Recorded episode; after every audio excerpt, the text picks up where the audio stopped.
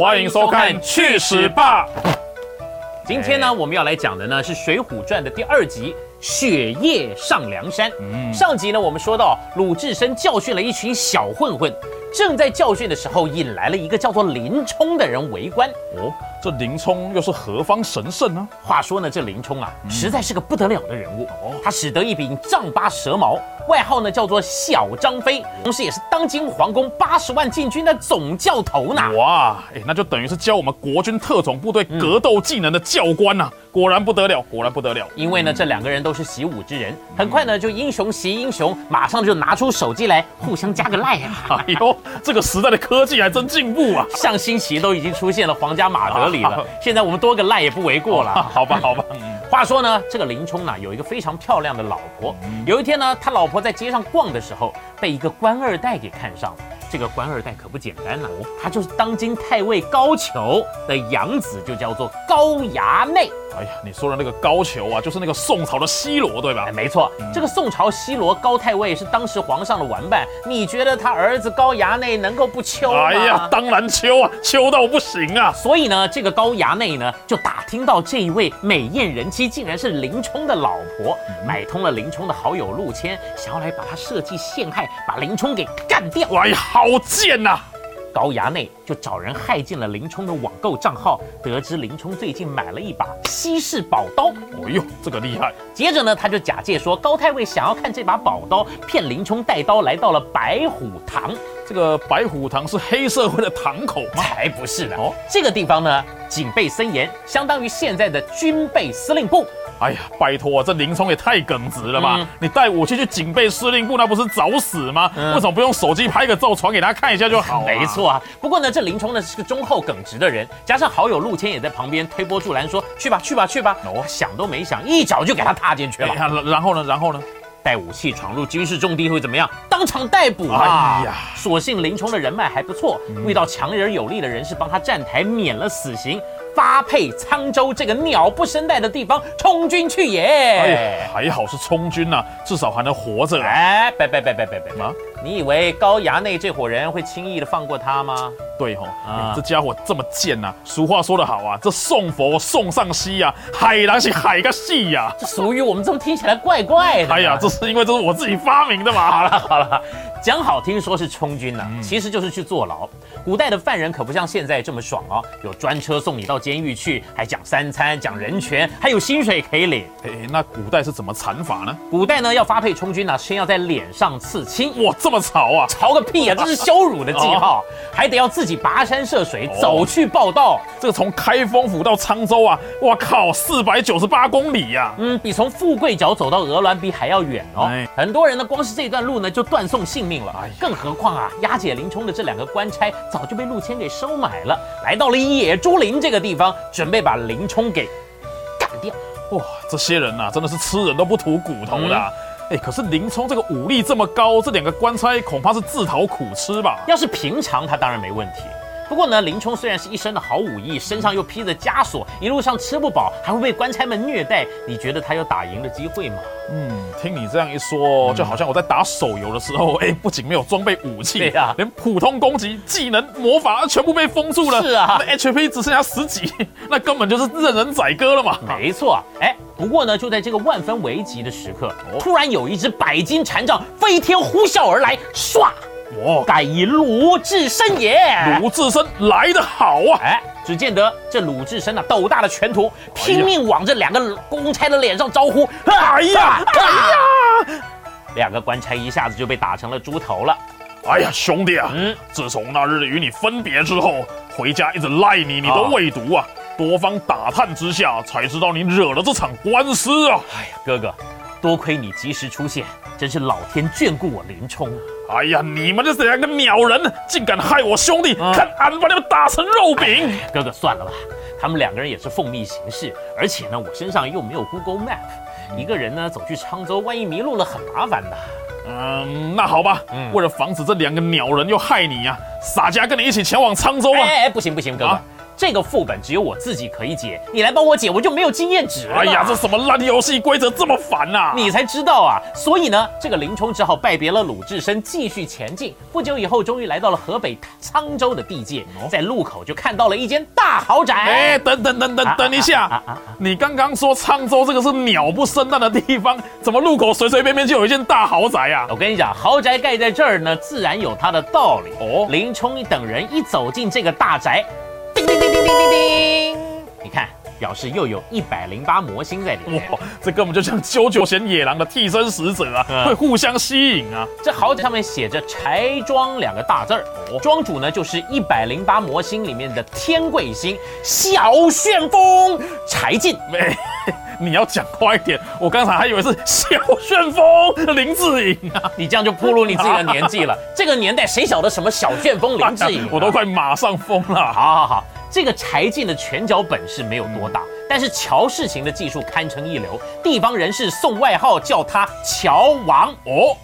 那不是跟我们王金平前立法院长一样的称号吗？差不多了，反正他们都很会瞧。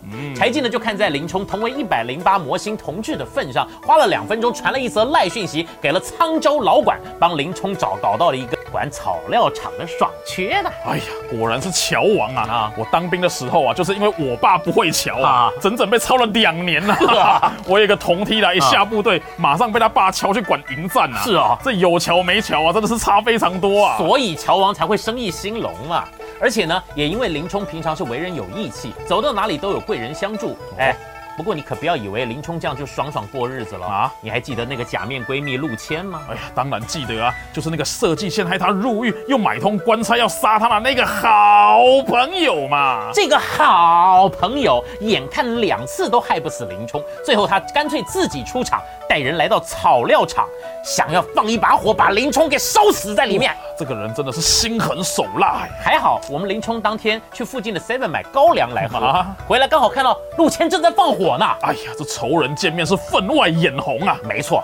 陆谦呢，虽然带了一帮小喽啰，不过呢，他们怎么会是满血又带武器的林冲的对手呢？三两下就被干掉了嘛！小说里面还还说到，林冲把陆谦的心挖出来看看是不是黑色。那那那到底是不是黑色？呃，陆谦又不搞政治，我想应该不是黑的。哎呀，这种假面闺蜜最可怕了啊！哎，各位观众朋友，你一定要小心你身边那些所谓的闺蜜啊、好友啊！哎呀，不然怎么死的你都不知道。哎，你不要在那边挑拨人家好不好？也不是所有朋友。都这样嘛？好，哎，那这下怎么办呢？这草料场也被烧了，那莫非他又去找乔王来帮他瞧别的爽缺吗？哎，还真的被你说中了，哦自己看守的草料场被烧了，这罪又非同小可。林冲只得再一次登门去拜访柴进。哦，柴进这次更厉害了，直接帮林冲瞧去投靠梁山伯。妈！投靠梁山伯有什么屁用啊？这家伙连个祝英台这女人都搞不定啊！不是那个梁山伯啦，他是三点水一个白水伯的伯。哦小说里面写的呢叫做水泊梁山，在今天的山东省境内的一处拥有八百里水泊作为天险的孤山，这也是我们水浒传故事的发源地哦。哦，原来这就是水浒传故事的核心啊！哎，话说呢，这个林冲啊，带着乔王柴进写的推荐信，来到了梁山山脚下的一间酒店。噔噔噔噔噔！哎呀，这次又是哪个一百零八魔星呢？这间酒店的掌柜正是一百零八魔星的地球星汉地忽律朱贵。哎哎，这家伙这样实在是不行哦！这怎样？这怎么忽蓝忽绿？这一路走来始终摇摆。哎呀，这样肝款非常的差。不是忽蓝忽绿，是汉地忽律。忽律这个字呢，是宋代的契丹语。鳄鱼的意思，人家鳄鱼是很厉害。哎呀，原来是鳄鱼先生，失敬失敬啊！这朱贵呢，乃是目前梁山上面的第四首领。听闻林冲要来投靠，马上就引他上山了。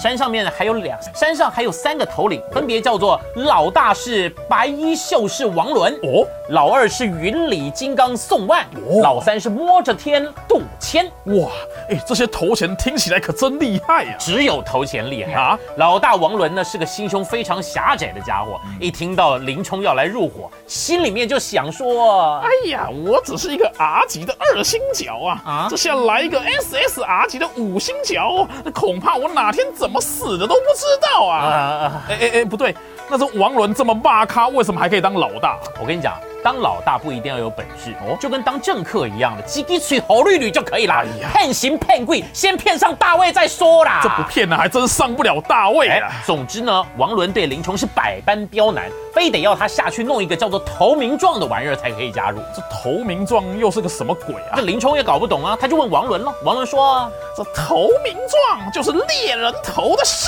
验呢。”哦，猎人的试验，我三年前就考过了，我还有猎人执照，你可以看看。看，你听清楚一点好不好？是猎人头的试验，不是猎人试验啊！是哦，你要下山去给我杀一个人，以示你的决心啊！哎呀呀呀呀！当然，林冲呢也是百般无奈，要他杀一个杀一个无辜的路人，比登天还难。他就在山下等了好几天呢。哎呀，哎，那边来了一个老人呐，呃，敬老尊贤，放过。妈，哎，这边又来了一个小孩呀，国家幼苗，放过。啊，没关系，那那边还有个女人呢，快，女权至上，放过。哎，你老的也放过，小的也放过，女的也放过。那那这边又来了一个男的，你你杀不杀？林冲本来也觉得想杀啊，但偏偏这些男人不是弱不禁风的，就是缺腿短手的。哎，那还有一个姓孙的赛亚人经过了，打得过吗？啊一直在山脚下面等待良机喽。哎呀，这样等待也是不错啦。嗯，反正就一直在那边混吃等死过日子吧。我们现在先把镜头转到另外一边哦，来看看职场上面的另外一个卤蛇，也就是一百零八魔星的天暗星青面兽杨志。哇，这青面兽杨志是什么来头呢？这个人的来头可不小，他是宋朝的名门杨家将，听过吗？哇，很有名啊！杨家将的后代，你要知道啊，在北宋想要谋个一官半职，只要亮出你是杨家将的名号，通常都是第一顺位，优先录取。哎呀，这就跟我二十几岁找工作啊，亮出我是复兴三公美工科毕业的一样简单呐。总之呢。名门的后裔杨志出社会的第一份工作就当了公务员，哇，这么爽啊！负责帮总统府呢采购观赏用的奇岩怪石，称作花是刚哦。结果呢，却在黄河里面翻了个大船，船翻了，货也掉了，这么倒霉啊！是啊，这个杨志正想说，我回去要怎么样上上面写报告才行呢？走着走着，我就来到了梁山的山脚下了。哎呀，那不就正好遇到要猎人头的林冲吗？没错，这杨志身体健康，有手有脚的，我看呐，林冲这下没有任何借口了吧。当然，杨志呢就来到了梁山的山脚下，马上就被林冲给拦了下来。这个杨志啊，虽然是鲁归鲁，但是本身确实也是 SSR 级的强角，一连数百回合跟林冲打的是不相上下。哎呀，搞到整个梁山人都跑下来说：哇哇哇，打得厉害啊！王伦也看在眼里，突然王伦就心生一计：哎哎哎，你们两位好汉别打了啊！我看你们就干脆一起到梁山入伙怎么样啊？我让你们当老二、老三呢！哼，我杨志。乃一门忠烈杨家将的后代，怎么能够在此落草为寇呢？凭我们的政府的腐败程度，这次搞砸了花池岗的包案，回去我不知道要升多大的官啦！哎呀，这工程越粗包，官升的越大。哎，我怎么好有既视感呢？啊，杨志不愿意入伙啊，连王伦要送给他的银两他也没拿，头也不回的他就离开了梁山去升官去了。但是王伦话已经出口了，只能让林冲入伙了。于是呢，入了伙接任第四首领。哎哎哎哎，等等啊，刚刚我记得很清楚哦。那个王伦是说让林冲、杨氏当老二、老三，这怎么没有了杨氏、林冲就变成老四啊？我们讲过了吧？王伦是个心胸狭窄的家伙嘛。没错，你不知道我这个人心胸一向很狭窄的吗？哦，我还有狭心症呢。如果不想干，你就回家去吧。哎，好了好了好了，老四就老四嘛。哎，记得老健宝要帮我保哦。哎呀。就这样，梁山呢第四首领就变成了林冲先生了。哎呀，这个最倒霉的，就是山下那只鳄鱼先生呐，莫名其妙一个小兵来通报说他掉到第五顺位倒霉的还不只有他呢。杨志原本以为弄丢了花石纲，回去朝廷会像格马兰翻覆的交通部长一样，嗖嗖嗖的升官了。哎呀，没有想到被高太尉打了一顿屁股，又花了不少的钱疏通一下才保了一命呢。哎呀，这我知道。背后啊要有关系嘛，你有关系还要关系够硬才算数啊，是哦，不然通常啊只是被人家拿来当垫背的。所以呢，职场卤蛇杨志闷闷不乐，想到他的生计问题就开始发愁啊。哎呀。早知道就从王伦那边拿点银两，装什么潇洒？哎，我身上值钱的只剩下这把祖传宝刀啊！嗯，为了填饱肚子，只能把这把刀卖了。那要卖刀的话，得先把刀给插上草作为标记才行。为什么卖个刀还要插上什么草标啊？哦，这是一句成语，叫做插标卖首，出自于《三国演义》。关羽呢，在解白马之围的时候说道：“无关颜良，如插标卖首耳。”哦。后来呢就被古人引用为卖什么东西都插根草当做标记。哎呀，原来如此！来来来来，我靠，无地买买买就爱紧啊！卖讲一万免啊，九千免哦，八千万免哦，五千四千，我落价就亲像你落西北好啦！这个祖传宝刀啊，恁三千就好三千啦，八回你就买，唔八我嘛无法多啦！原来杨家将的后代还会用台语叫卖。哎呀，这年头为了求生存，什么语言都要会学呀！杨志的叫卖声很快就引来了一群人，但是这个京城里面有一个很爱闹事的家伙，叫做牛二，也被吸引来围观。